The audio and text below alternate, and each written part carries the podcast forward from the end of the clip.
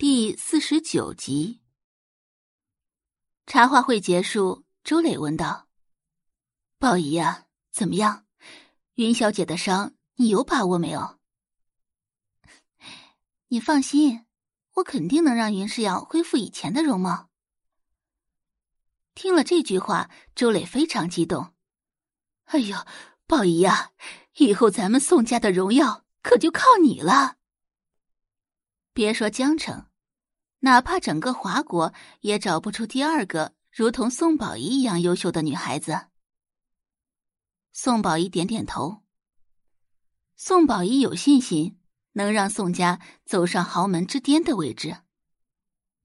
周磊接着道：“哎呦，宝仪呀，你要是真的能嫁给贤庭先生的话，那妈这辈子就算没白活。那可是闲庭先生啊。”那可是神一般的存在。宋宝仪嘴角微勾，虽然没说话，但眼底全是势在必得的神色。今天是吴老神医去给上官莹莹复诊的日子，已经过去三天，上官莹莹脸上的伤确实恢复了不少。把过脉后，吴老神医抬手摸了摸雪白的胡须。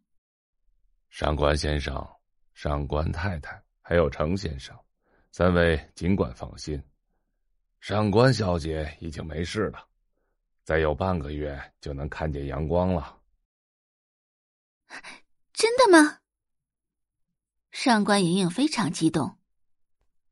吴老神医点点头，他行医这么多年，极少会出现差错。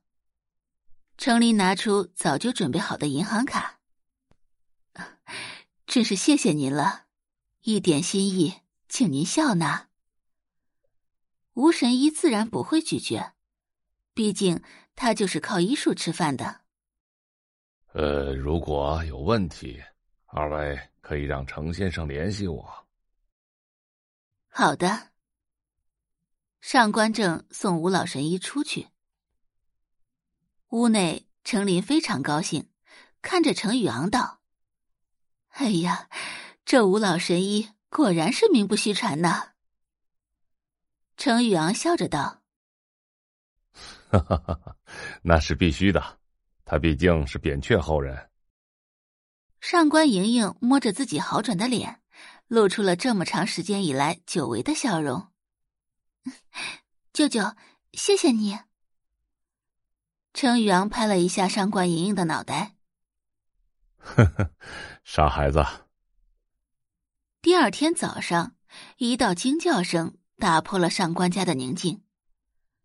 程琳和上官正两口子第一时间跑到女儿的卧室，满脸紧张。哎呀，莹莹，怎么了？上官莹莹双手呼在脸上，哭得撕心裂肺。爸妈，怎么办呀？我的脸烂了。我的脸烂了，莹莹，没事，你把脸给妈妈看看啊。程琳冷静下来，柔声安慰道。闻言，上官莹莹慢慢坐在床上，松开手。看到上官莹莹的脸，程琳和上官正整个人都惊住了。只见上官莹莹本已经逐渐恢复完好的脸。此时居然发生了溃烂，伤口处流出黄白相间的血脓，触目惊心。与此同时，空气中还夹着一丝淡淡的恶臭味。